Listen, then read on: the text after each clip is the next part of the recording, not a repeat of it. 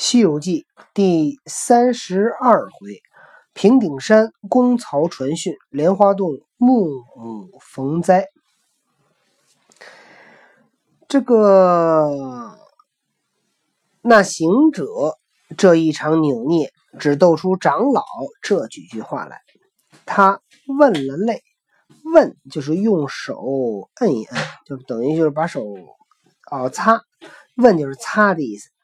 他擦了擦眼泪，说：“师傅啊，若要过得此山，须是猪八戒依得我两件事儿，才有三分去掉。假若不依我言，替不得我手，半分也莫想过去。”八戒道：“师兄不去，就散伙吧，不要攀我，别叫上我。”他永远都想着散伙。长老道：“徒弟，且问你师兄，看他叫你做什么？”呆子真个对行者说道：“哥哥，你叫我做什么事儿啊？”行者道：“第一件是看师傅，第二件是去巡山。”八戒道：“看师傅是坐，巡山是去，巡山去是走，终不然叫我坐一会儿又走，走一会儿又坐，两处怎么顾盼得来？顾盼就是怎么两边我哪看得看得过来呀？”行者道：“哎，你真聪明哎！不是叫你两件齐干，只是领了一件便罢。”八戒又笑道：“这等也好计较，但不知看师傅是怎样，巡山是怎样。你先与我讲讲，等我一个相应些的去干吧。”行者道：“看师傅啊，师傅去出宫，你伺候。”师傅要走路，你扶持；师傅要吃斋，你化斋。若他饿了些，你该打；黄了些脸皮儿，你该打；受了些形害，你该打。什么叫出宫啊？上厕所。啊，就他是上厕所，你怎么着？你得伺候啊。上厕所你得扶着他呀，别掉茅坑里。你得地擦屁股纸。八戒慌了，道：“这个难难难难难！伺候扶持，通不打紧；就是不离身驮着，也不还容易。假若叫我去乡下化斋，他这西方路上不识我是取经的和尚，只道是哪山里走出来的一个半壮不壮的贱猪，火上许多人插把扫帚，把老猪围倒。”拿家去宰了，腌着过年，这这个却不就遭瘟了？说这个猪八戒一想，这不行，这太难了。这我要是这我要是去化斋，在别人把我当一头猪给抓了，再把我宰了，给我腌起来过年吃喽，那我不就惨了吗？行者道：“巡山去吧。”八戒道：“巡山便怎么样？”行者道：“就入此山，打听有多少妖怪，是什么山，是什么洞，我们好过去。”八戒道：“这个小可，老猪去巡山吧。”那呆子就撒起衣裙，挺着钉耙，雄赳赳进入深山，气昂昂奔上大路。行者在旁忍不住嘻嘻冷笑，长老骂道：“你这个泼猴，兄弟们全无爱怜之意，常怀嫉妒之心。你做出这样张志巧言令色，捉弄他去什么巡山，却又在这里笑他。”行者道：“不是笑他，我这笑中有味儿。”你看猪八戒这一去，绝不巡山，也不敢见妖怪，不知往哪里去躲闪半会儿，捏一个谎来哄我们也。长老道：“你怎么就晓得他？”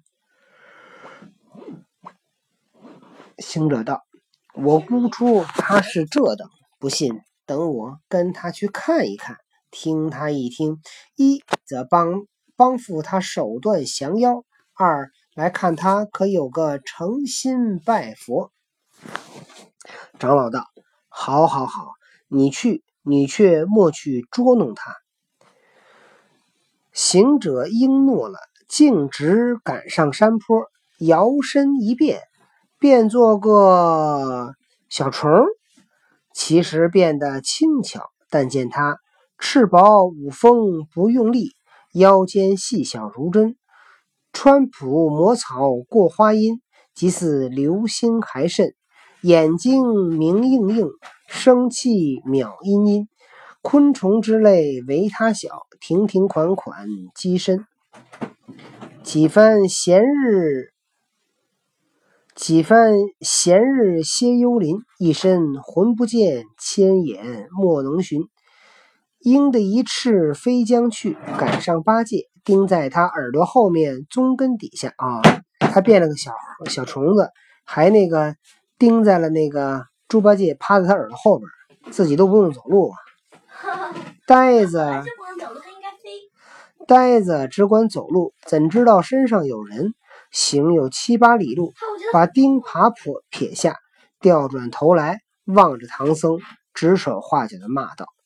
你八软的老和尚，捉线的弼马温，面若的沙和尚，他都在那里自在捉弄我老，捉弄我老猪。等会儿，老人说，捉弄我老猪来抢路，大家取经都要望成正果，偏是叫我来寻什么山？哈哈哈！小的有妖怪躲着些走。还不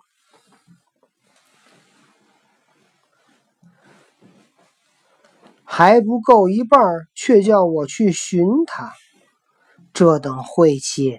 我往那我往那里睡觉去，睡一觉回去，含含糊糊的答应他，只说是寻了山，就了就了其账也。老朱犯懒，说找地睡觉。那呆子。一时间侥幸，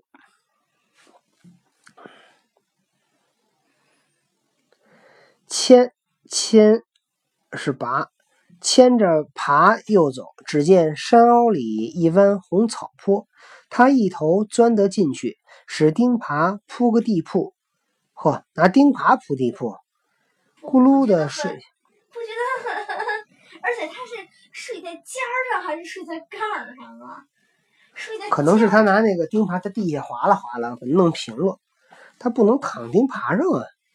睡在尖儿上还是睡在把儿？把腰伸了一伸，道声快活，就是那弼马温也不得像我这般自在。原来行者在他耳根后句句听着了，忍不住飞将起来，又捉弄他一捉弄，摇身一变，变个捉木虫。但见铁嘴尖尖红溜。翠翎艳艳光明，一双钢爪钢爪利如钉。府内何妨临静，最爱枯阶朽烂，偏嫌老树伶仃。园经绝尾性丢灵，辟波之声堪听。孙悟空变了一个啄木鸟，估计来牵那个猪八戒。那猪八戒。拉了一坨马粪在他头上，是吗？那猪八戒会怎么办呢？咱们明天再讲，拜拜。